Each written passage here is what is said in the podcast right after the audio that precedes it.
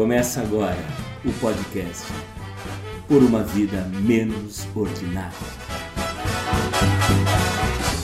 Mais de 48 milhões de estudantes brasileiros deixaram de frequentar a escola por conta da pandemia do novo coronavírus.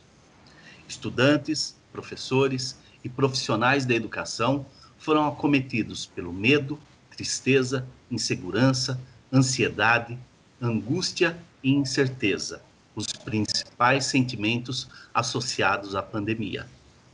Ninguém, no auge da crise, em abril de 2020, conseguiu prever o tempo que duraria esse estado de coisas. E agora, em fevereiro de 2021, poucas são as certezas para o ano letivo. O que ficou cristalino neste período foi o abismo social brasileiro o quanto é precário o sistema público e o quão despreparados tecnologicamente estamos. Considerando o prolongamento da pandemia e seus efeitos, ficam algumas perguntas. Poderemos ter uma parcela sem precedentes de crianças, jovens, adolescentes deixando definitivamente o ambiente escolar? Os resultados brasileiros no PISA continuarão recuando quanto ao desempenho de matérias fundamentais como matemática e leitura, esses 48 milhões de estudantes formarão um contingente de analfabetos funcionais, vítimas do despreparo barra descaso dos governos federal, estaduais e municipais? Essas são algumas questões que iremos tratar do podcast Por uma Vida Menos Ordinária, que começa agora com a chamada oral dos membros da mesa. Vanderlei Vieira, presente. Cristiano Perobon. Aqui. E Juliano Chagas. Presente, professor. Bom, retomando agora, Cris, boa noite. Como você está? Boa noite, Vande. Boa noite, Ju. Bem-vinda, Adriana. Tô bem. Né? Um calorão. O que nos resta é tomar uma gelada e assistir o Centrão nadar de braçada. Muito bom, hein? Esse é o meu Brasil brasileiro. Juliano, tudo bom contigo? Tudo bem, Vande. Olá, Cris. Um olá para os nossos ouvintes. Adriana, obrigado aí pela presença. É, é, sempre muito importante né, a gente discutir um tema como educação. Né? É, eu não canso de dizer que sem educação nada vai para frente, né, cara? Então, só ter a oportunidade de debater educação já, já me deixa bastante feliz. É, é só olhar o, o Brasil de fevereiro de 2021 para corroborar com essa sua fala. E conosco hoje recebemos Adriana Zanini da Silva, que é pedagoga, doutoranda em educação e professora da rede pública. Adriana, boa noite, muito prazer em recebê-la e obrigado por aceitar nosso convite.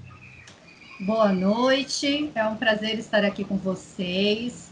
Agradeço o convite. Discutir educação sempre é um privilégio e importante.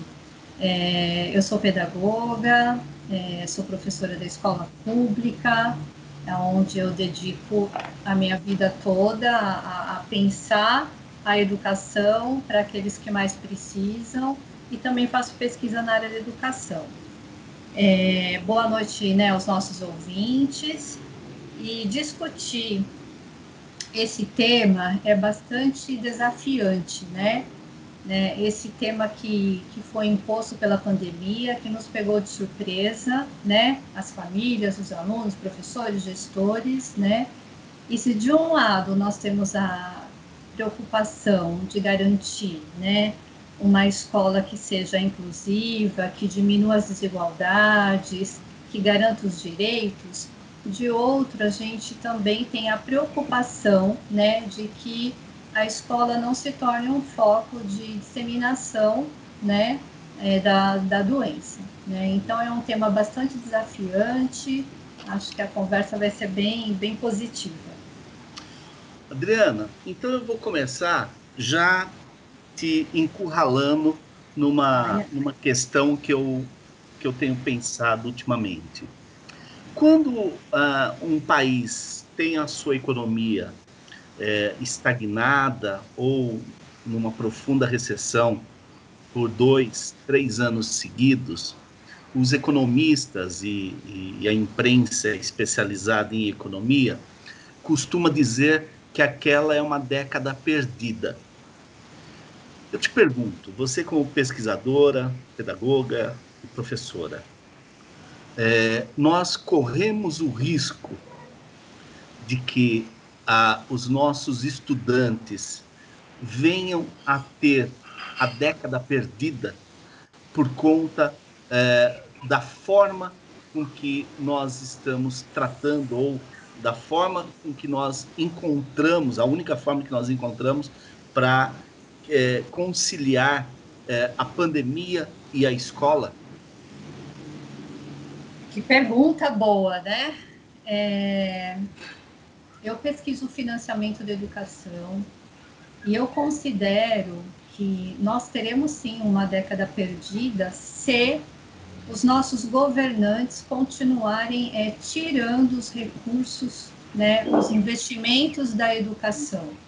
Né, porque é, nos últimos três anos nós tivemos a emenda 95, né, que congela os recursos da educação.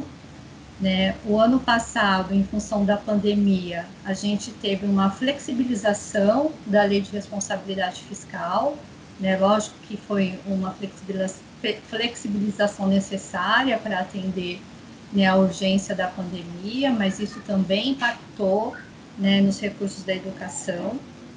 Então, é, nos três últimos anos, né, os investimentos públicos, né, a nível federal, né, é, principalmente federal na educação, ele diminuiu muito. Então, se nós não tivermos investimento para é, para investir nas demandas, nas necessidades, para que a escola consiga se reorganizar nesse momento, a gente corre o risco de excluir muitos alunos, para além do que já foram excluídos o ano passado. Né? Isso é, é muito sério, né? É, e a gente precisa é, não só pensar no pagamento da dívida, né? Que 42% dos recursos da União eles vão para a dívida pública, para pagamento dos juros, dividendos. A gente precisa repensar tudo isso e, e trazer esses recursos para a educação para que as escolas tenham condições né, de infraestrutura, condições adequadas para conseguir trazer esses alunos e para conseguir atendê-los, seja né, remotamente ou né, depois que a gente tiver uma vacina, assim a gente espera presencialmente, né? Muito bem, Adriana, eu teria mais algumas, pelo menos algumas perguntas engatilhadas aqui, é, baseadas na sua resposta, mas é, eu não vou monopolizar a palavra, porque é, esta bancada ela é democrática. Então, passo a palavra agora para o Cris. Não, Adriana, é bacana a tua fala, que ela traz alguns aspectos que a gente não vê normalmente, pelo menos na mídia mais convencional, né? Por exemplo, essa, essa questão da flexibilização da lei de responsabilidade fiscal, né? Que, que obriga os, as, os municípios, né, é, é, o percentual mínimo, né? Então é um ponto, um ponto muito, muito interessante, né? Quer dizer, além de toda a dificuldade é, natural aí da pandemia, você tem ainda um, uma diminuição de recursos. Mas é, pensando um pouco nesse último ano, Adriano, é, como, como, que você vê, por exemplo, é, passado um ano, né? A gente no, no, momento em que a pandemia começou, tudo era muito novidade, né? A gente não sabia, tudo, era tudo muito hipotético. Agora é, a gente tem um ano de, de, de capital aí, né? De, de, experiência, né? Ou, ou, quase um ano, né? acho que mais um mês aí a gente infelizmente está tá chegando nessa marca.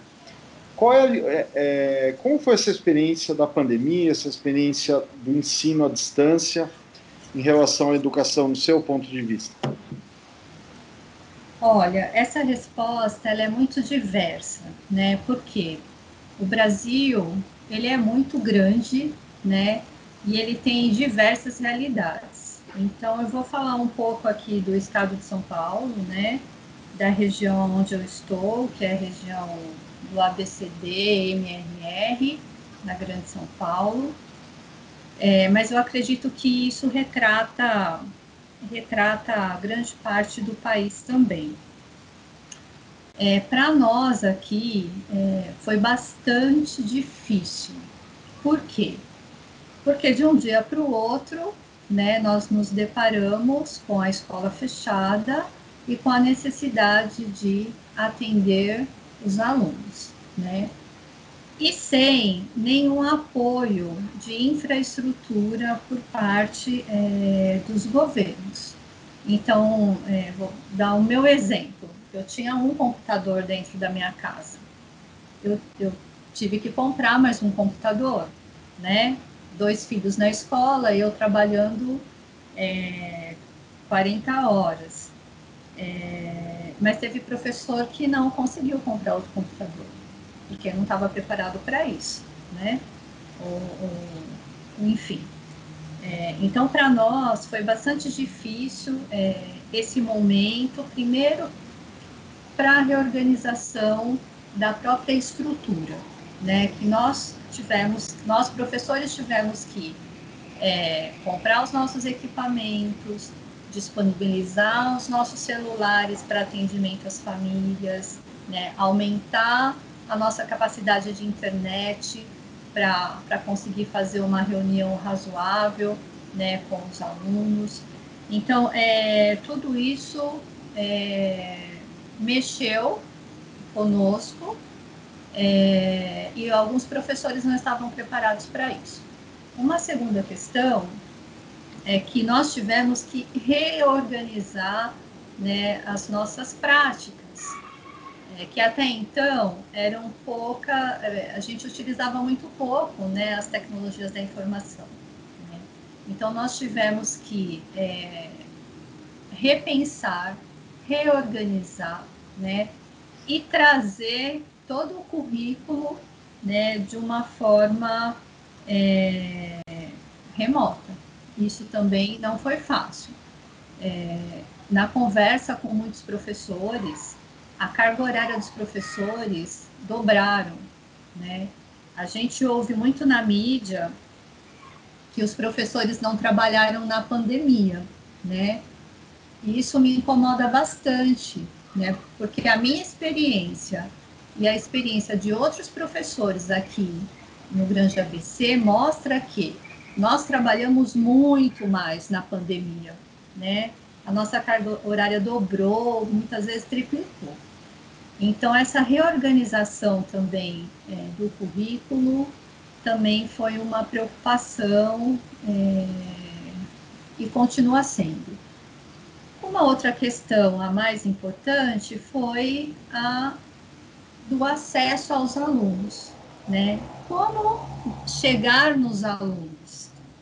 Como não perder nenhum aluno, né? É, muitos alunos, de fato, não tiveram acesso, né? E os governos, eles não se preocuparam em, em, é, em, em fornecer esse acesso, né? ao, é, por exemplo, aqui nas cidades do ABC, nas municipais, né, só no final do ano, em novembro, é que algumas professor, é, é, professoras tiveram né, e alunos tiveram disponíveis pelas prefeituras né, é, chips para acesso à internet. Então, isso é comum no país todo. Então, a questão do acesso, principalmente dos alunos, é, foi um dificultador para nós, né? Então, muitos alunos ficaram, sim, excluídos e não tiveram esse acompanhamento. É, mas, no fim, a grande reflexão que ficou para nós foi que, entre a ausência e a presença, nós, professores da escola pública, a gente é, optou pela presença, né? Mesmo virtualmente, mesmo remotamente. Por quê? Porque nós temos uma função social, né, assumida quando a gente é, trabalha na rede pública, né, e a consciência de que nós precisávamos é, ter contato, conversar, pensar em boas estratégias para atender os alunos, e nós atendemos, sem apoio de nenhuma estrutura por parte é, dos governos, principalmente os governos municipais, né? É, então, para nós foi bastante, bastante tumultuado, bastante difícil. Eu vejo que agora que as prefeituras começam a, a, a se organizar, né, a trazer algumas propostas, né, tanto para o atendimento remoto como para um possível retorno presencial, que preocupa bastante também, porque é, não defendo o retorno presencial sem vacina, né?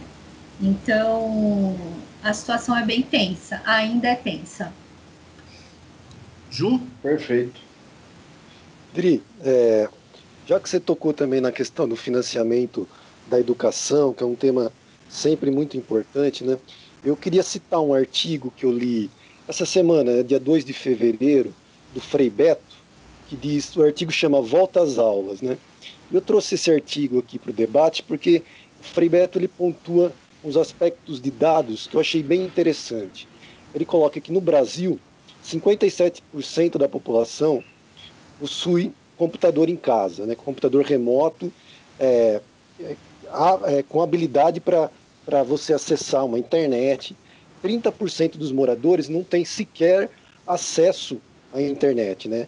É, e, um, como você já bem falou, é, para a pandemia foi indispensável esse acesso remoto. Né? Esses dados são do IBGE, né, da pesquisa domiciliar de 2018. E ele vai avançando no artigo dele, e na opinião dele, ele deixa claro que essa escola que a gente conheceu antes da pandemia, na opinião dele, não vai mais existir. Que ele, que ele julga que será preciso criar uma escola que ele chama de uma educação bimodal, né? que seria essa educação presencial, mas também uma educação com base tecnológica, né? trazendo o, o aluno como um aspecto muito mais de protagonista, né? fazer do aluno também um protagonista nesse processo educacional, não deixar só a responsabilidade em cima do professor.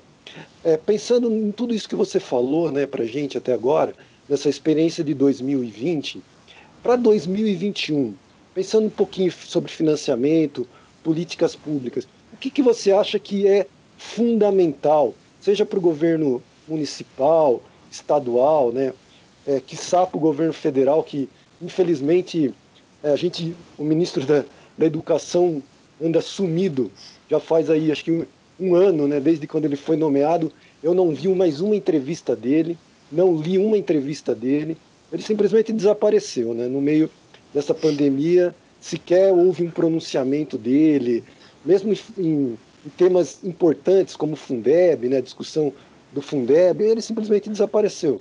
Você, com a sua experiência de pedagoga, mas de pesquisadora também, o que, que você acha que é fundamental como política pública agora para 2021? É mais dinheiro para financiamento, essa reorganização mesmo das escolas, é, é trazer um pouco mais os pais para esse debate. O que, você acha que não pode faltar? Perfeito, Juliano, boa pergunta. Eu vou contribuir com dados que complementam essa informação do Frei Beto e eu concordo com ela. Olhem só, apenas 41,2% das escolas municipais de educação infantil no Brasil têm banheiro adequado. 4,6% das escolas da rede municipal e 5,2% das escolas da rede estadual não possuem banheiros no Brasil. No que se refere à rede pública, em relação ao abastecimento de água, a gente tem escolas que não têm abastecimento de água, né? 39% das escolas é, não dispõem de estruturas básicas para lavar as mãos 39%. Esses dados são dados do Censo Escolar de 2019. Uh, 19% das escolas públicas do Amazonas têm acesso ao abastecimento de água. Olha só. Em relação à questão sanitária, do esgoto, a situação ainda é mais crítica. Né? Em algumas regiões do, do, do norte, menos de 10% das escolas têm acesso a serviço público de esgotamento. É, é muito sério, né, é, toda essa situação. É, do ponto de vista do financiamento, é, a primeira coisa que a gente deve defender né, é a revogação da emenda constitucional 95, que congelou os recursos da educação, né, da educação e da saúde, né? Então acho que Ô, Adriano, pois não. Só, só uma pergunta, essa emenda 95 foi aquela que foi classificada ou chamada é, como a emenda do fim do mundo, né? Isso, a PEC do teto de gastos, né? A PEC do fim do mundo, isso mesmo, é essa mesmo. Então, a emenda constitucional 95, ela precisa ser revogada, porque ela tira um percentual significativo é, da, da educação e da saúde, e que neste momento nós estamos precisando, porque nós estamos numa situação emergencial, né? E, e há possibilidades, há dinheiro disponível, né? É, e esse dinheiro é da educação, esse dinheiro é da saúde e foi tirado. Então, revogar essa emenda é essencial.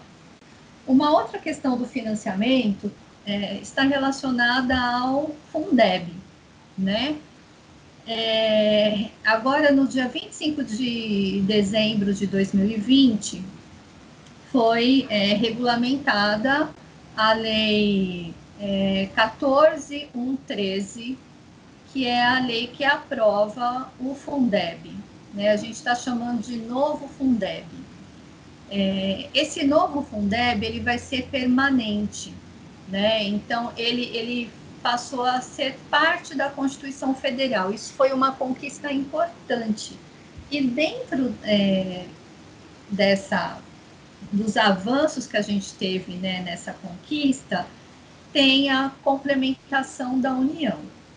A complementação da União é um dinheiro que o governo federal acrescenta ao fundo para que ele fique mais robusto, né, para que ele tenha mais recursos, né? A complementação da União é de 10%.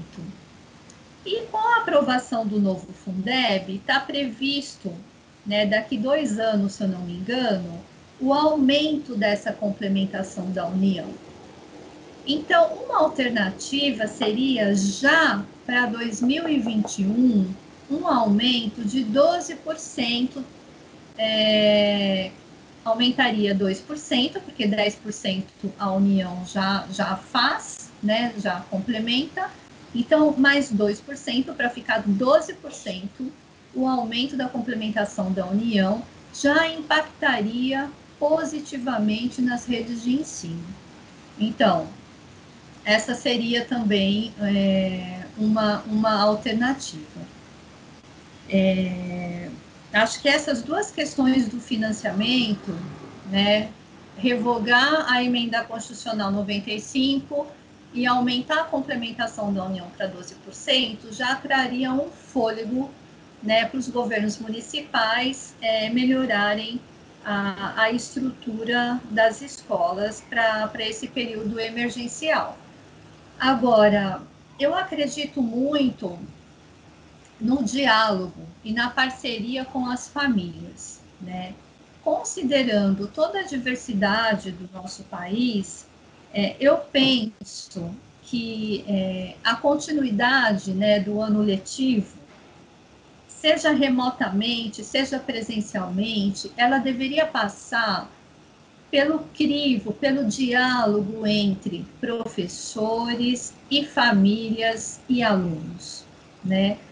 É, todo mundo dá pitaco na educação, todo mundo fala da educação, né? Todo mundo quer decidir o que se fazer com a educação, mas eu não vejo ninguém perguntando para os professores, que estão no chão da escola o que é melhor. Né? Nós que estamos lá no dia a dia, que sabemos das dificuldades, nós não somos inseridos nessa conversa.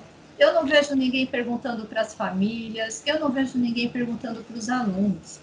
Então, é, para que dê certo o ano letivo de 2021, eu acredito na primeira, a primeira questão é o diálogo com as famílias e com os professores. É quem está lá no som da escola que sabe o que é melhor, né? Para proteger a vida e também para conseguir continuar um atendimento aos alunos. Uma segunda questão que eu avalio que é fundamental é o acesso à internet, né?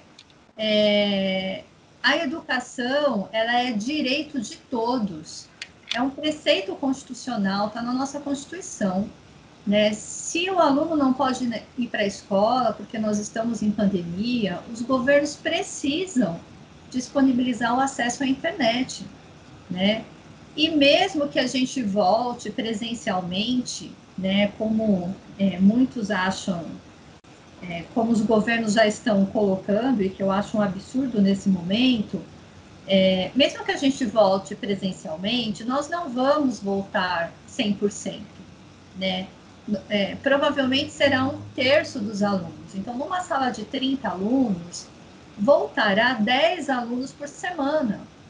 Então, uma semana 10, outra semana 10, outra semana 10, ou 10 alunos por dia.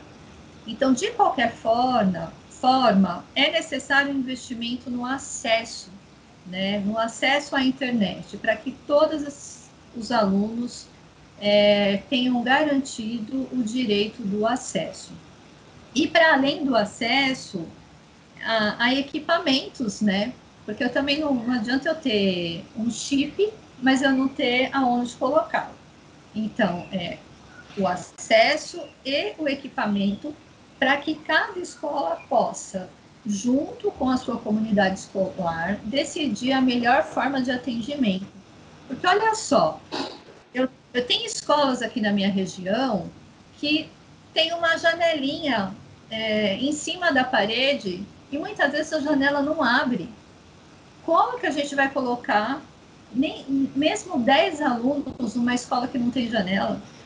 Impossível. Agora, tem outras escolas aqui na minha região que tem janelas grandes, tem ventilação, tem circulação de ar, né? Então, na minha opinião, essa decisão é uma decisão da comunidade escolar, porque é a comunidade escolar que conhece a sua realidade.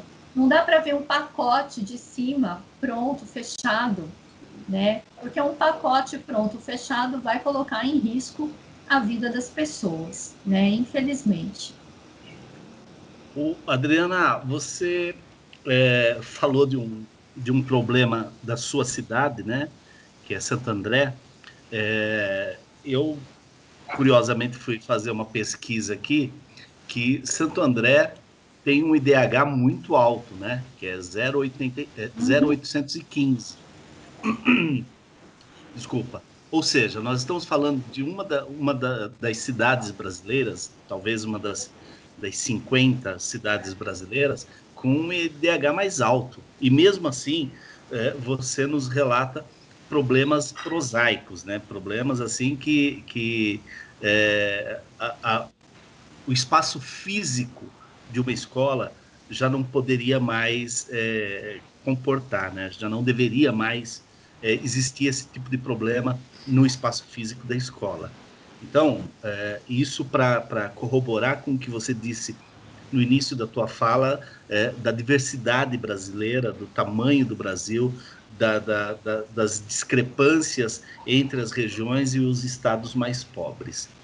Mas, para ficar um pouco nesta coisa da, da pobreza e da necessidade é, da solidariedade, da ajuda, num momento tão crítico como esse que nós estamos vivendo, eu vou relatar uma coisa que me incomodou bastante ao longo do ano de 2020 e, e, e segue me incomodando. É, primeiro, essa, essa percepção de que para os governos, e principalmente o, o governo federal aí de plantão, é, mas muitos governos estaduais, educação não é uma prioridade, né? É, tanto para investimentos como para aplicação de políticas públicas é, e muitas delas que você pode até não precisar de tanto dinheiro, é, ter a vontade política de, de, de transformar, né? Mas é, grandes empresas, né, empresas é, multinacionais estabelecidas no Brasil, é, ou outras grandes empresas, principalmente dentro do sistema financeiro, é, alardeiam demais essa coisa que tem um instituto X para a educação, um instituto Y para o desenvolvimento da educação, que tem iniciativas mil é, para favorecer é, os professores, para ajudar no desenvolvimento profissional do professor, ou mesmo para ajudar regiões mais pobres, enfim, um, grandes, grandes peças de marketing que, que devem custar milhões para serem é, veiculadas e, e, e divulgadas, é, mas que neste momento concreto de uma, de uma crise social é, e sanitária, é, a gente via, é, principalmente nos primeiros seis, oito meses, é, aquelas matérias diárias do Jornal Nacional de empresas que estavam ajudando as pessoas tal. Mas necessariamente assim a grande o grande volume de ajuda era sempre é, alimentar, né? Sempre pensando na cesta básica, pensando na, na, na alimentação da, das famílias e, e, uma ou outra ação é, pensando em, em no, no, nos insumos médicos que estavam faltando, enfim. Mas eu não vi nenhuma ação concreta é, é, e orquestrada dessas grandes empresas é, pensando na educação. E aí eu, eu te pergunto, né, é uma questão que eu não consigo responder e, e quem sabe é, você, com, com o teu olhar técnico, possa me responder isso. Nós estamos falando de um fenômeno social, de um fenômeno estrutural, que é assim, o último item na lista de prioridades e de emergências e, e, e de situações que, que deveriam ser socorridas, esse último item geralmente é a escola, né? Apesar de todo mundo querer dar pitaco, querer é, dar a, a, sua opinião sobre como a escola deve ou não funcionar, como deve, mas aquela ajuda efetiva, por exemplo, nessa questão tecnológica que você falou há pouco, por exemplo, nessa possibilidade de você ampliar redes que atendam uh, as escolas, que você possa ampliar em termos de, de doação de chips, de, de, do chip que vai para o computador, para o celular, para que as pessoas tenham acesso à internet. Quer dizer, são vários aspectos, mas a minha pergunta é essa. Isso é um fenômeno social e estrutural, quer dizer assim, a, a, a educação ser socorrida nunca está em primeiro plano. Adorei a pergunta. É, Para mim, isso é um fenômeno estrutural da sociedade brasileira, né? Estrutural por quê? Porque essa lógica, né, de não atender a escola, né, de não investir na escola, interessa ao capital, né? Se eu, se eu crio uma mão de obra é, precária, né, eu, eu pago menos, né? Estou falando da escola pública, né? Por quê? Porque nas escolas da elite, eu então é, é ali, é dali que sairão os gestores, né? É, enfim. E na escola pública eu não invisto, né? Porque isso interessa ao capital de uma mão de obra, para a formação de uma mão de obra mais, mais barata, né? Então, para mim, isso é histórico na nossa sociedade, né? É, é estrutural, é, isso, de certa forma, é para manter, sim, as desigualdades. Uhum. Não há uma política é, de diminuição de desigualdades hoje no Brasil. A gente já teve, né, os dados mostram isso, Né? Hoje a gente vê o contrário, né? vê que é, o nosso índice de Gini, que mede a desigualdade, né, ele aumentou, né, isso é fato. Então, não há uma, uma política de diminuição das desigualdades. Agora, quando você coloca né, que essas empresas é, poderiam ajudar as escolas, eu não vi, não fiquei sabendo, né, pode ser que até tenha acontecido em algum lugar, mas eu não fiquei sabendo de nenhum movimento nesse sentido, né? Uma ajudazinha aqui, outra ali, mas um, um, movimento das empresas ajudando as escolas que traga de fato impacto nas escolas, eu não vi. Muito pelo contrário, hoje a gente sabe que tanto a educação superior como a educação básica é um campo de disputa, de disputa entre aqueles que defendem uma educação pública, gratuita, igualitária para todos, né, para todas e para todos, né, é, entre a, as grandes corporações que querem é, captar uma parte dos recursos da educação. Então, hoje, o que a gente vê são essas empresas grandes querendo abocanhar, assim, um recurso que deveria ser da educação. E aí, o que, que acontece? Elas é, trazem né, para os municípios, principalmente, pacotes privados de ensino, com formação de professores, com metodologias de aprendizagem, é, com um portal para planejamento. Então, ela, elas vêm com isso pronto, recebem um, uma quantia enorme que deveria, na verdade, ser direcionada para melhorar as condições de infraestrutura da escola, para valorizar os profissionais de educação. Olha só um dado aqui do ABC. Uma das cidades aqui do ABC, ela, ela pagou 7 milhões para uma metodologia de aprendizagem durante o ano. 7 milhões para uma empresa privada. E para os conselhos de escola, para a verba descentralizada para os conselhos de escola, foi gasto 2 milhões. Uhum. Olha a lógica se invertendo. Uhum. Né? Os governantes precisam investir na escola né? E, e não direcionar esse dinheiro para as instituições privadas, né?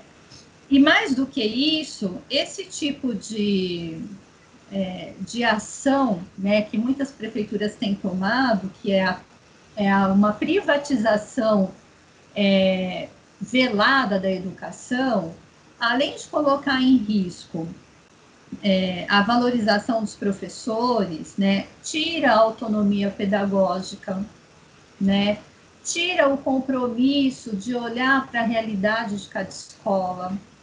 Então, a entrada do setor privado na educação, no meu ponto de vista, é, tende a é, desqualificar a, a, a, escola pública, tende a não valorizar os profissionais de educação da escola pública, é, e a piorar, inclusive, essas condições de, de infraestrutura.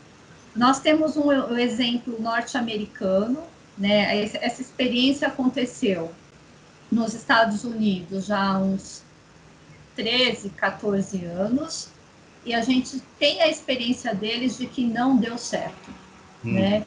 E agora essas empresas querem, estão aqui e estão fazendo de tudo para abocanhar né, e, e, pegar os recursos que deveriam ser destinados à, à escola pública. Né? Bom, é, é, Cris, um abraço para a Fundação Bradesco, né, que talvez é, caiba da nossa conversa, que é, é, um bom exemplo disso que a Adriana falou. Por favor. É, Cara, emende. emende se for capaz, né? É, triste. Não, uma aula, Adriana. Uma aula. Agradeço novamente a presença. É, eu acho que traz um, traz um aspecto muito maior do que a gente imaginava falar, né? A gente está tá totalmente focado nas questões da pandemia, da volta, como se fosse esse o único problema, né? O problema é enorme, é um drama, né? um drama da sociedade, pessoas morrendo, mas a desgraça da educação, por todos os aspectos que você enumerou com muita competência, é provavelmente um dos projetos mais bem sucedidos do país, né? Exato. E tende a se intensificar por conta da pandemia. Então, por exemplo, essa questão das corporações, as corporações tendem a entrar cada vez mais por conta, por conta da pandemia, por quê? Porque elas vão querer é, coordenar o ensino remoto, uhum. né, a educação híbrida, seja o nome que a gente for dar, né, com certeza, não tenho dúvida disso. Adriana, só, só emendando, então, é, já que você trouxe ao final aí é, uma situação a questão da pandemia, como você vê é, a questão de priorizar a vacinação dos professores? Fundamental no meu ponto de vista. Né? É, eu defendo a volta presencial a partir do momento que todos sejam vacinados. Né? No entanto, a gente sabe das dificuldades que as famílias estão enfrentando nesse momento. Né? Por isso que eu é, também defendo abrir o diálogo com as comunidades escolares para pensar a melhor alternativa. Mas assim, a vacina, no meu ponto de vista, ela é fundamental, é essencial. É, os professores, caso a gente de fato retorne mesmo presencialmente, eles estarão na linha de frente, porque é, né, a, a, é, é, o professor vai de uma escola para outra, enfim, pensa, tem professor que trabalha em três, quatro escolas num dia só, né? Então, professor é essencial que seja vacinado. Agora, é, não é só o professor, né? É, a vacina precisa é, ter um outro ritmo, né? Tava vendo uma reportagem de um sanitarista falando que se a gente chegar em dezembro com todo mundo vacinado, tá bom demais, porque na perspectiva dele vai passar muito além de dezembro. Né? Então, assim, no meu ponto de vista, isso é má gestão.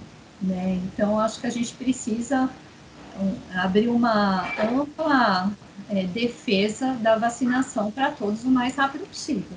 Mas o professor, nesse momento, se ele tiver que ir para para linhas de frente para o atendimento, ele precisa ser vacinado, é o mínimo, né? É o mínimo. Nós tivemos as experiências já também de Israel, né, que abriu as escolas e que teve que fechar. A gente teve a semana passada, eu li duas reportagens de Campinas, né, de duas escolas que reabriram recentemente e já tiveram que fechar. Agora, olha, imagine para a criança o dano que é esse vai e volta.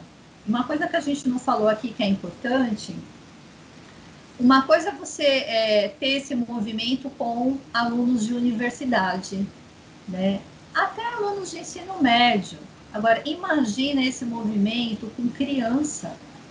A gente está falando de infância, né? De seres humanos que estão em desenvolvimento. Então, olha que, que complicado que é abre escola, fecha escola, ah, porque é o que vai acontecer, né? Não tenho dúvida. Reabriu, uma outra pessoa vai, vai se infectar, vai ter que fechar. A criança, ela precisa de rotina, ela precisa de segurança, ela precisa de mediação para que a aprendizagem aconteça. Como uma criança vai aprender se ela for a cada três semanas na escola. Né, vai 10, depois vai 10, depois vai 10. Então, assim, é, é, não, não fecha, né, não fecha. Quando a gente estuda o desenvolvimento infantil, estuda as infâncias, né, como as crianças aprendem, esse modelo que está sendo proposto, né, da escola presencial, sabendo que algumas pessoas vão se contaminar e que a escola vai fechar, então, esse vai e vem não funciona para a criança. Hum. Né? É muita insegurança. Né? É, é, é, bastante sério, no meu ponto de vista. Perfeito. Juliano, é, sua, sua, sua opinião? Yudri, eu queria tocar também num ponto que eu acho importante. Você falou, você falou muito bem da questão da falta de valorização profissional do, do professor, não só do professor, né, de todo o conjunto da educação, né, mas principalmente do professor que está ali na ponta, né, que acaba ser, tendo a função, além de ensinar, acaba tendo uma função também social de ser um pouco assistente social, ser um pouco psicólogo, né. Durante esse ano de 2020, como que você viu é, essa questão motivacional do, prof, do, do, professor mesmo, né? Em relação, por exemplo, à saúde mental dele, eu fico, eu, é, eu tenho, assim, tenho um irmão que é educador, né? Também a gente fica conversando bastante sobre educação. Você tocou num ponto também importantíssimo, né? E dá a impressão que com a pandemia o professor entrou de férias, muito pelo contrário, né? Teve que quase dobrar sua jornada porque ele tem é, tem que estar tá ali na, presencialmente, mas também tem que estar tá em casa é, produzindo conteúdos, né? Então, assim, do aspecto da saúde mental do, desses profissionais da educação, dos professores, é, você acha que isso teve um impacto muito grande é, no dia a dia, na sua experiência ali, como você bem falou, de pisar no chão né, da escola? Como que você veio isso? Pode ser até, assim, tanto do professor quanto do aluno também, né? Você acha que isso teve impacto muito grande? Teve sim, Juliano, teve sim. É, no caso dos professores, é, o, primeiro, é, os, o impacto se deu, né, como eu falei no começo, de várias maneiras. Não, não tinha material, não tinha recurso, não tinha internet, então a gente né, correu atrás de tudo isso, depois reorganizando o currículo, é, não, não perdendo nenhum aluno, indo atrás, conversando com as famílias, orientando, é, a carga horária que duplicou, teve momentos que triplicou, então assim, é, eu falo por mim, é, para que eu não perdesse nenhum aluno, a gente tem muito, nós que somos do ensino fundamental de educação infantil, a gente tem muito isso na mão, né? A gente não quer perder nenhum aluno, porque são crianças, diferente de, do cara quando ele é adulto, né? E que já é responsável pelas suas ações. Então, olha, teve semana, minha carga horária de trabalho é, de professora na escola pública é 30 horas semanais. Sem brincadeira, gente, teve semana que eu trabalhei 58 horas para não perder nenhum aluno. Por quê? Porque naquela semana a família só chegava em casa 8 horas da noite. Então era 8 horas da noite que eu ia atender aquele aluno. Porque ele tem 8 anos, 9 anos e ele não tem celular. Precisava esperar a família chegar para conseguir conversar com ele e fazer aula com ele, né? Então, é, você faz isso uma semana, você faz isso duas, você faz isso três. Teve um momento que eu fiquei é, você deixa tudo, né? Você deixa a sua vida pessoal, às vezes, para esse atendimento. Então, é, isso teve um impacto, não foi só comigo, foi com muitas pessoas que eu conversei, né? E um outro impacto que eu, eu considero muito importante é a desvalorização, né, é, das pessoas, né? Eu não sei se é da mídia, não sei se eu posso falar que é da mídia, mas é a desvalorização talvez que o próprio sistema capitalista faz da figura do professor, né? Talvez porque o professor seja uma pessoa mais crítica, né, que problematiza, isso não interessa, né, é, aos interesses do capital, né? Então talvez é, seja por isso, mas assim essa desvalorização que a gente vê, né, nos comentários nas redes, é, em algumas reportagens, isso impacta e impactou muito sim na nossa saúde mental, porque a gente trabalhou muito, muito e nós não fomos e não estamos sendo valorizados, né? E a, e a própria desvalorização dos governantes, né? Eu, eu já ouvi governante falando, agora vocês vão voltar às aulas. Como agora? As aulas não pararam eu não parei de trabalhar Absurdo. um minuto, né? Como que agora a gente vai voltar? Não.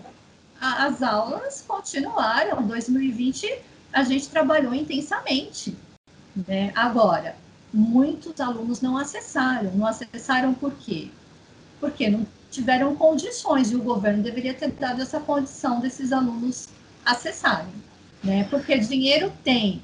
Né? É, em uma das cidades aqui do ABC também, quando eu comparei o que foi gasto em 2019 com o que foi gasto em 2020, no ano de 2020, a cidade economizou 42 milhões na pasta da educação. Então, dinheiro tinha para dar o acesso, mas não deu. Então, assim, esse, quando a gente, né, é, conforme a gente vai é, nos informando, pesquisando, vivendo o cotidiano do trabalho remoto, que é muito tenso, isso emocionalmente impacta sim, não tenho dúvidas nisso. Agora, isso em relação ao professor. Em relação aos alunos, a mesma coisa. Eu, eu fiquei é, 20 dias sem contato com os meus alunos lá no começo da pandemia. Não sei se foi 20, se foi 30 dias, não me recordo direito. Quando eu mandei um vídeo, né, o primeiro vídeo que eu mandei para os meus alunos, que eu consegui conversar com eles, teve criança que chorou. Professora, que bom que você falou com a gente. A gente estava preocupado com você. A gente vai retornar à aula. A gente não aguenta mais ficar trancado. Então, assim, para as crianças também teve um impacto a preocupação né, de aprender a mexer nas tecnologias, a preocupação em fazer as atividades né, lá na casa dela, muitas vezes sem, sem, sem o apoio de ninguém, porque as famílias estão trabalhando. O fato de ter perdido um familiar querido por conta do Covid. Então, assim, nós professores, a gente teve que lidar com tudo isso, né? É, e isso também teve um peso, né, para o emocional das crianças, eu não tenho dúvida disso, né.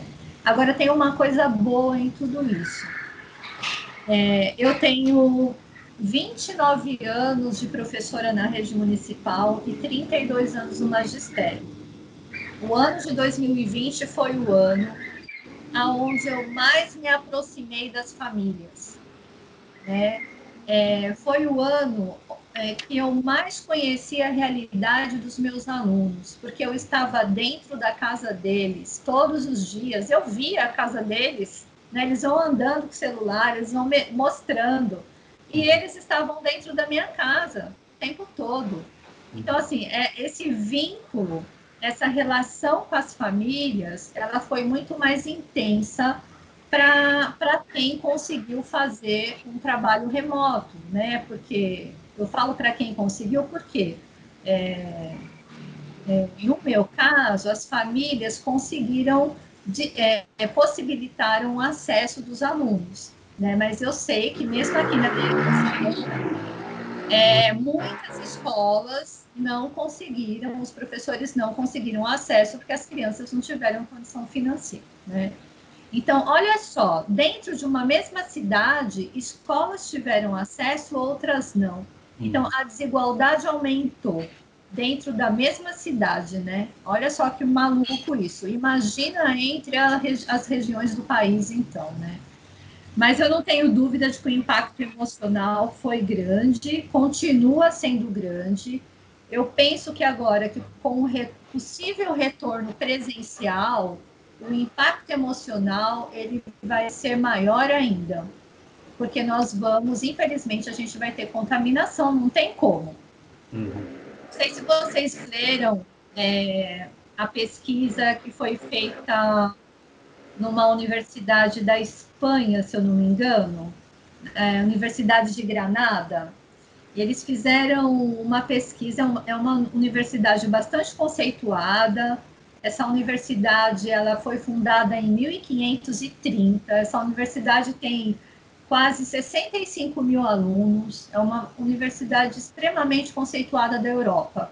Eles fizeram uma pesquisa e concluíram que o retorno às aulas de apenas uma turma com 20 alunos em apenas dois dias, né, vai propiciar um cruzamento cruzado do Covid é, de 808 contatos.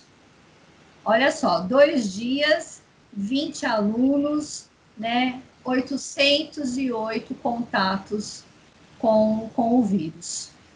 Bom. Então, assim, isso é muito tenso. Então, assim, a saúde mental, no meu ponto de vista, com o possível retorno presencial, ela vai se intensificar, né? Infelizmente.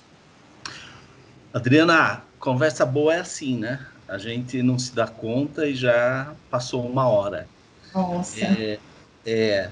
Bom, você falou dessa, dessa frase aí que você ouviu o agora vocês vão voltar às aulas, né? Como se vocês não tivessem feito nada é, esse ano todo. Eu acho que é o tipo da frase que, que, que, combina com aquele com aquela outra coisa esdrúxula que se diz assim, né? Ah, mas além de, de, de dar aula, você trabalha em quê?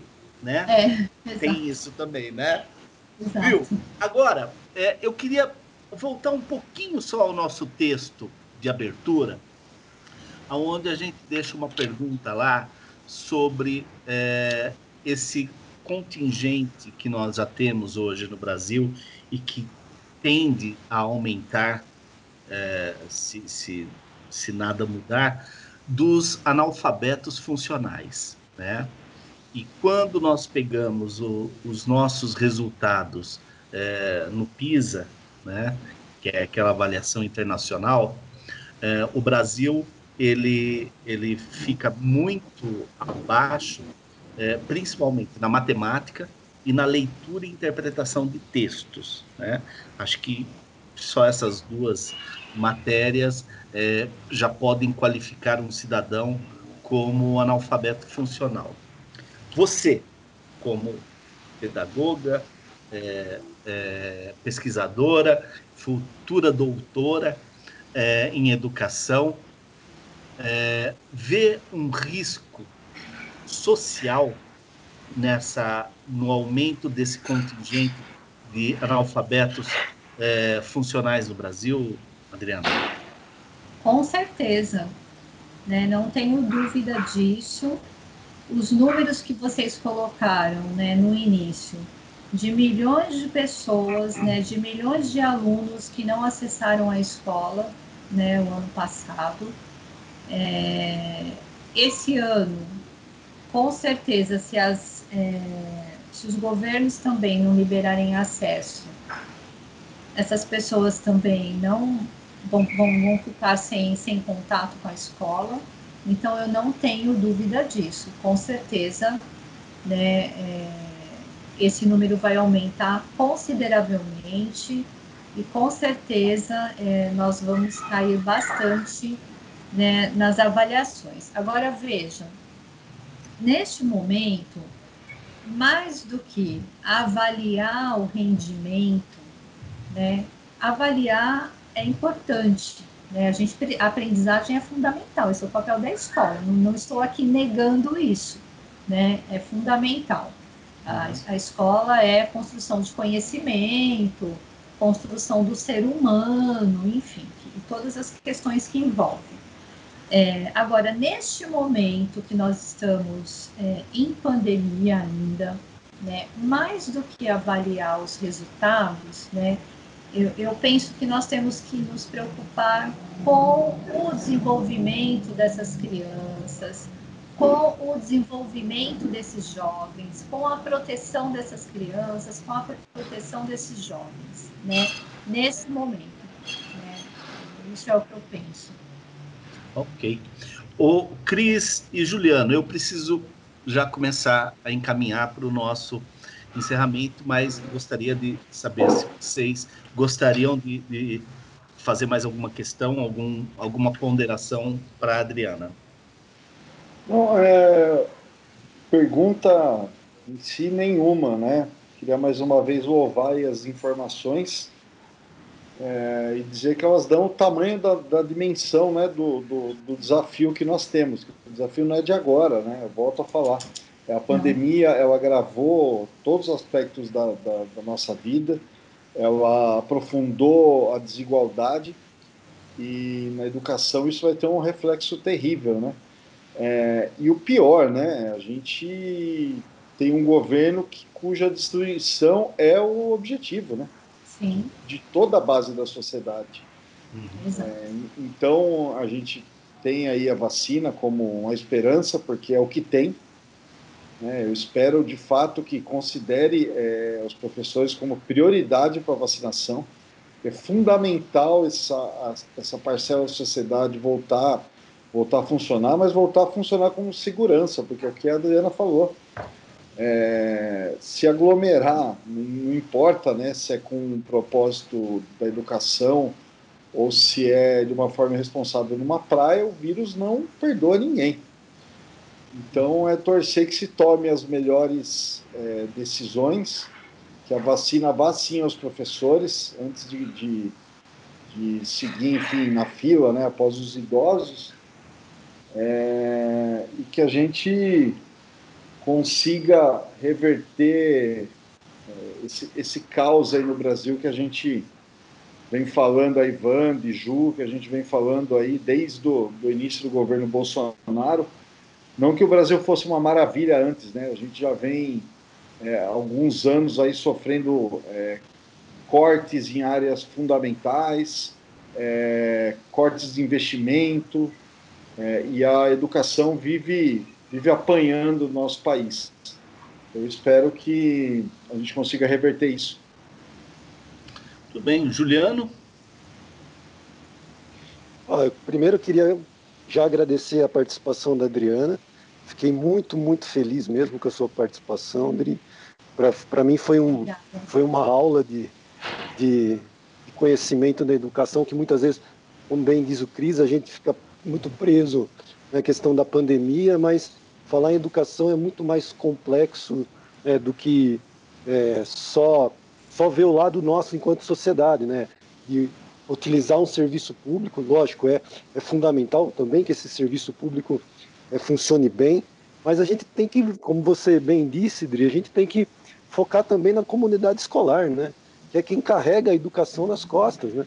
Se a gente não tiver esse entendimento, esse conhecimento, né, do chão da escola, né, das necessidades dos professores, das necessidades de todos os funcionários que fazem a educação, é, não pode ter dinheiro, pode ter até boa vontade, mas se a gente não conseguir ouvir realmente o professor e os profissionais da educação, a gente não vai conseguir desenvolver políticas públicas competentes mesmo.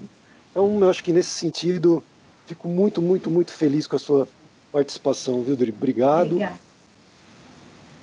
Eu que agradeço. Bom, Adriana, eu é, confesso que é, levaria essa conversa por mais algumas horas, porque para mim ficaram muitas perguntas que, que são pertinentes ao momento, mas além dessas perguntas que, que tratariam sobre a pandemia, a escola e a pandemia, eu acho que tem muita coisa que você poderia é, nos enriquecer aqui com relação à estrutura da escola no Brasil, os investimentos que são feitos, eu adoraria uma avaliação é, da escola é, nos últimos 20 anos, né, assim, em termos do que foi investido uhum. em, em, relação ao que se avançou ou se regrediu. Quer dizer, são muitas questões que com certeza uhum. você será convocada novamente e, e, e, vai mostrar que é, um, filho não foge à luta, né? É, só para fazer uma, uma alegoria a este momento absurdo uhum. que estamos vivendo. Mas eh, agradeço e gostaria que você fizesse as suas considerações finais. Eu que agradeço né, o convite, a participação nesse, nesse bate-papo tão gostoso. E eu vou fechar uma contribuição que eu, de tudo que eu li, foi a que eu achei assim mais significativa, que é a contribuição da campanha nacional pelo direito à educação, por quê?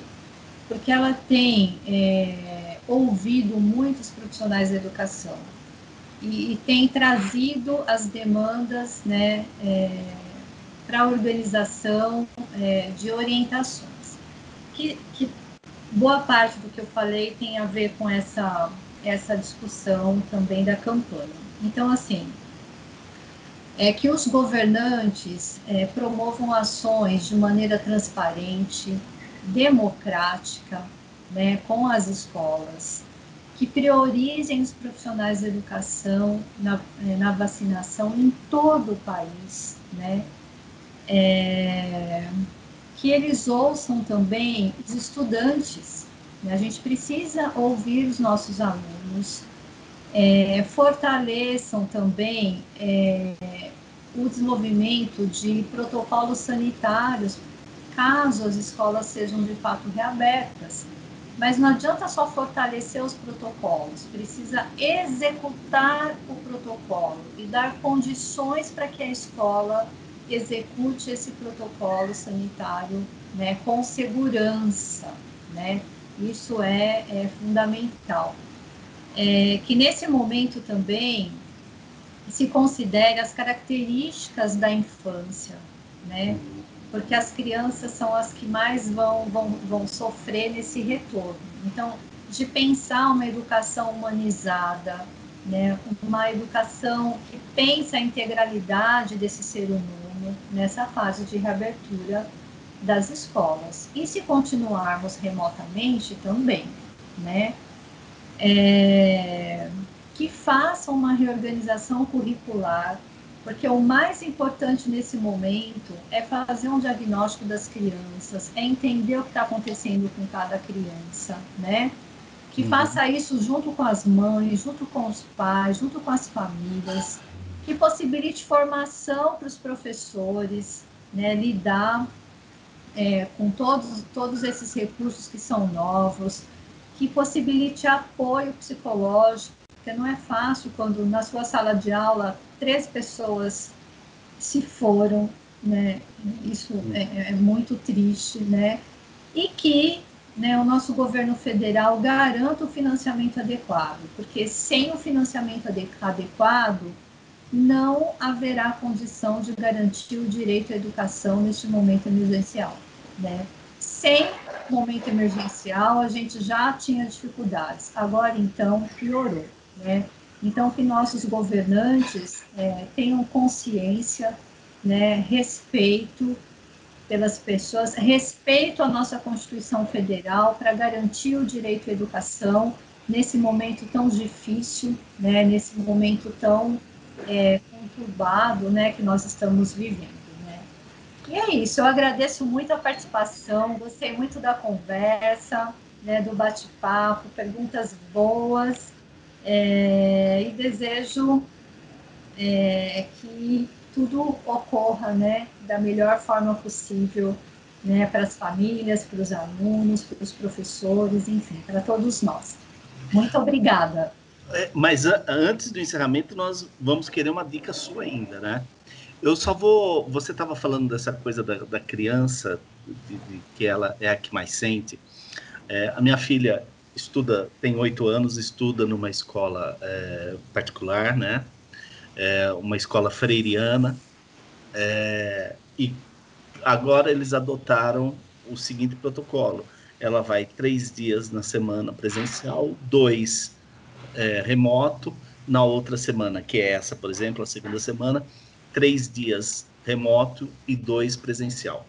Só para você ter uma ideia do impacto disso na cabeça de uma criança, é, no primeiro dia que ela retornou na semana passada, à noite, ela quis dormir com o uniforme da escola e acordou no meio da noite, sonâmbula, é, falando para a mãe que ela queria ir para a escola naquele momento, né? Então assim, a perda desse desse espaço social para a criança é, eu acho que é irreparável, né? Ah, o, o, esse momento da formação de, de, dessas pessoas, né? Desses, desses cidadãos, né?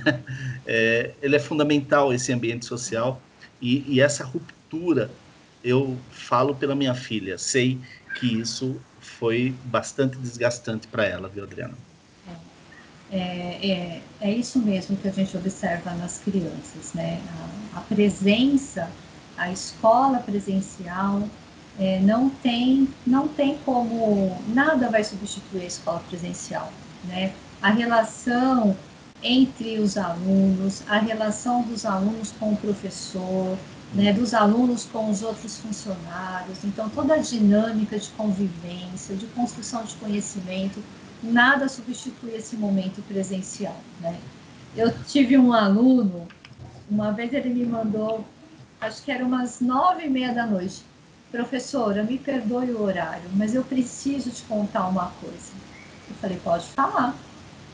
Eu estou morrendo de vontade para a escola. Eu jamais pensei que eu fosse falar isso para a senhora. Eu quero um monte de lição. Eu quero ir lá na escola. Eu quero ficar escrevendo. Eu quero ficar copiando da lousa. Eu quero, eu quero isso. Eu quero coisas que um aluno assim extremamente assim sapeca, né? Que jamais pensaria em falar isso, me mandando esse recado. Então assim, a escola faz sim falta né? Tem todo um significado social, cultural, de uhum. construção de conhecimento para a formação do ser humano. E, e, é para a formação integral, em todos os sentidos. Não é, não é só é, a, a, questão cognitiva, né? Uhum. É o emocional, é o social, é tudo. Né? Então, as crianças são as que mais, com certeza, estão sentindo. E a gente precisa pensar nesse recurso muito né, com muito carinho, né, para que é, a gente consiga acolhê-las, né, com a melhor segurança possível e com coerência, né. Muito bem. Dito isso, vamos para o nosso ordinário e extraordinário do episódio. O ordinário é aquele fato que a gente engole engolindo um sapo, né? Então, o ordinário desta semana fica por conta do nosso querido Centrão, que conseguiu é, fazer uma, uma, mega trairagem, uma mega traição que garantiu a eleição do Lira como é. presidente da, da Câmara dos Deputados é, e fez é, o meu estômago revirar algumas vezes em ver aquele sorriso sarcástico do Bolsonaro é, quando estava confirmada a eleição de mais esse picareta e o, o Lula que reajuste seus números, porque só na eleição do, Lula, do, do, do Lira foram 302 picaretas e não mais 300 picaretas. Então, é, o nosso ordinário de hoje fica por conta do Centrão. E o nosso extraordinário de hoje é a informação que vem lá da Fundação Oswaldo Cruz, né, da Fiocruz, que no sábado de manhã é, ela deve receber 104 milhões, é, deve receber é, o, o, um, uma boa quantidade de, de IFA, né, que é o ingrediente farmacêutico, que é aquele insumo necessário para a produção da, das vacinas, e ela espera atingir até julho desse ano 104 milhões de doses, sendo que no segundo semestre ela, é, com a transferência da tecnologia, o IFA começará a ser produzido aqui no Brasil, que vai acelerar esse processo, né? Então, esse é o nosso extraordinário de hoje. É... E, infelizmente, nós temos que dar os números aqui como nós fazemos todos os episódios, os números da Covid no Brasil, né? É, eu acredito que esse número não, não diz respeito ao anúncio desta quarta-feira, né? Porque ele é, é anunciado agora às 20 horas. Se alguém tiver esse número, por favor, passa para a gente. O número que eu tenho é de 227.883 mortes, né? Pessoas mortas que morreram por caso pela Covid-19 e com um número total de infectados de 9 milhões 354 609 é, 9 milhões 354 mil 609 pessoas, né? E a gente vem sustentando aí uma média de 50 mil pessoas é, infectadas todo santo dia, né? E também mantendo essa média de mortes já há pelo menos 30 dias acima de mil pessoas diárias. Então são números trágicos e, infelizmente, é, no, nos, nos parece longe de, de ser amenizado, né? Enfim. Bom, Adriana, nesse momento nós mais uma vez pedimos os seus conhecimentos é, e que você nos dê uma dica. Pode ser um livro, pode ser uma série, pode ser um filme, pode ser uma música, pode ser qualquer coisa que, que, que lhe venha à cabeça, que você possa deixar como uma dica para os nossos ouvintes, porque essa sua dica vai estar aqui na descrição do nosso episódio. Ah, que maravilha isso! É, para que a gente entenda né, esse contexto macro né, da educação na pandemia, e que isso é um projeto maior né, de sociedade, eu deixo aqui a indicação do livro é, do Tomás Piketty, é, O Capital do Século XXI. É, é um livro que a leitura dele faz com que a gente entenda toda essa estrutura né, que está por detrás para a formação de um projeto de sociedade que não é aquele que a gente deseja, né? que não é um projeto inclusivo, não é um projeto de diminuição das desigualdades, né? não é um, um projeto democrático, né? É, mas é um projeto que está posto que está em jogo na nossa sociedade hoje. Então eu deixo essa, essa indicação. Muito bom. Juliano? Eu vou deixar como indicação, Wandy, é o próprio artigo do Frei Beto que eu citei no começo do, do episódio, que se chama Volta às Aulas. Ele foi publicado na Folha de São Paulo no dia 2 de fevereiro, então é um artigo recente, e ele tem o subtítulo do artigo é, Não teremos mais aquela escola anterior à pandemia, é preciso ressignificá-la. É uma leitura bem, sim, bem agradável. É, Frei Beto, para mim, é um cara também apaixonado pela educação, né? Então é, um, é sempre um, é muito bom ler Frei Beto. Então eu vou deixar essa minha dica para esse episódio. Muito bem. Olha, a minha dica, é, na verdade, foi algo que eu descobri hoje é, acidentalmente, porque eu estava fazendo uma pesquisa, e vou dar um spoiler aqui, eu comecei a escrever um conto, aí eu precisei fazer uma pesquisa e descobri uma a, a hemeroteca digital brasileira, né? Que é a Biblioteca Nacional é, Digital.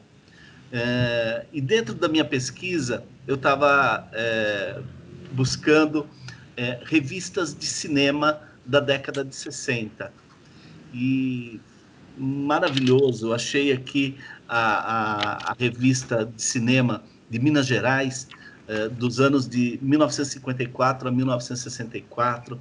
É, elas estão todas, todas as páginas da, da revista é, de forma digital. O acesso é muito fácil, né? Eu fui buscar revista de cinema, mas você pode buscar qualquer outra coisa é, em termos de jornais, revistas.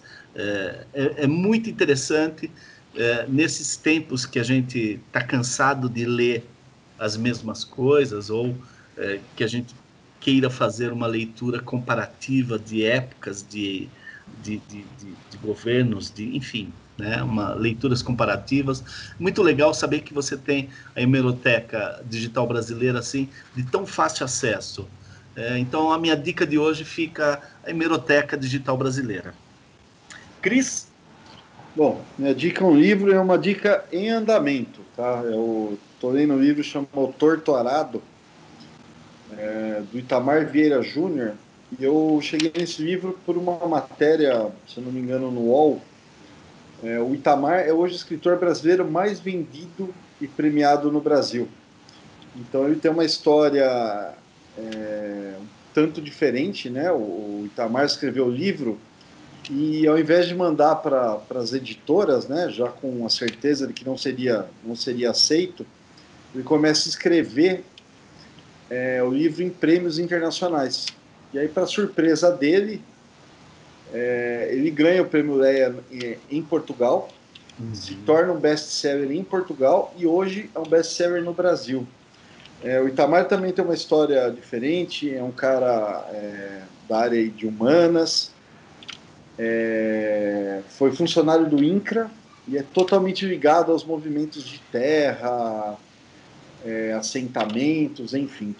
E o, e o, o, romance é um romance muito forte, lindo e assim, é um soco no estômago, né? Ele, ele conta a história de, de duas irmãs, né? Que, que além desse fato, né? De serem irmãs é, sanguíneas, elas acabam é, tendo uma, uma, uma, tragédia familiar que as une, é, mas é, no decorrer aí da, da, do crescimento delas, do amadurecimento, ele vem trazendo à tona né, questões de terra, né, eles moram ali numa, numa, numa região onde eles não são proprietários, são, são, são é, cultivadores ali, agricultores, mas também não estão sem direito a salário, então é, é, é, um romance que o tempo todo é, traz questões sociais muito fortes.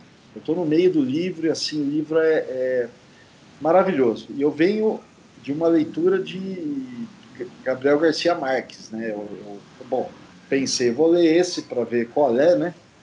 Cara, maravilhoso. Indico muito para vocês. Muito bem.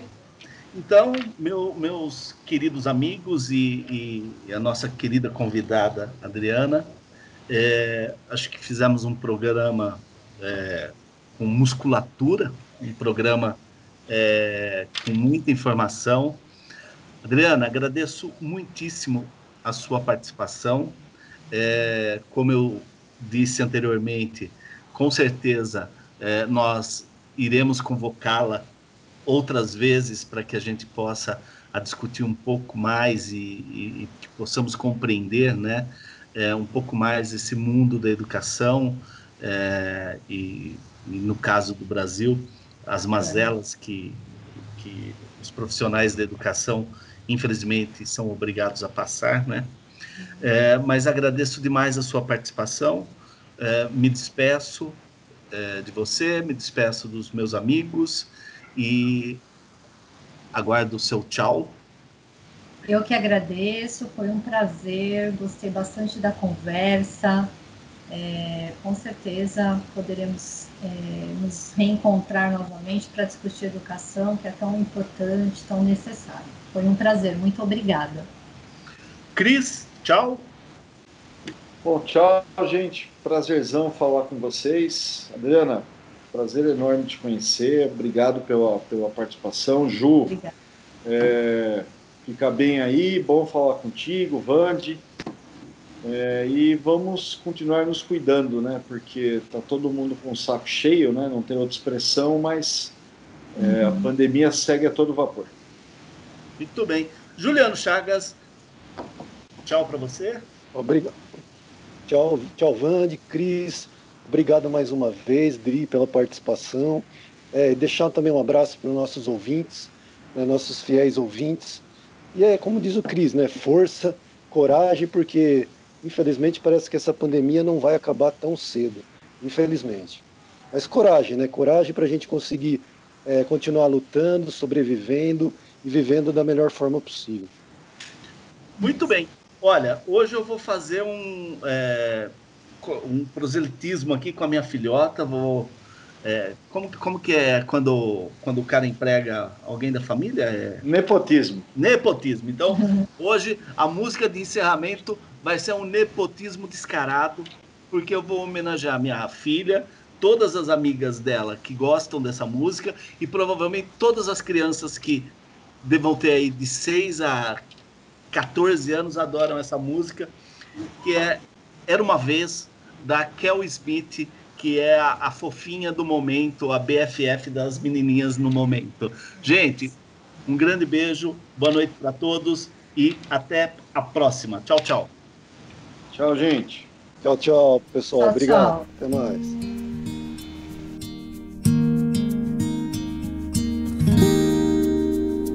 Era uma vez o dia que todo dia era bom. Delicioso gosto e o bom gosto das nuvens serem feitas de algodão. Dava pra ser herói no mesmo dia em que escolhia ser vilão. E acabava tudo em lanche, um banho quente e talvez um arranhão. Dava pra ver a ingenuidade, a inocência cantando no tom. Milhões de mundos e universos tão reais quanto a nossa imaginação. Bastava um colo, um carinho, remédio era beijo e proteção. Tudo voltava a ser novo no outro dia, sem muita preocupação. É que a gente quer crescer. E quando cresce, quer voltar do início. qu'un jour elle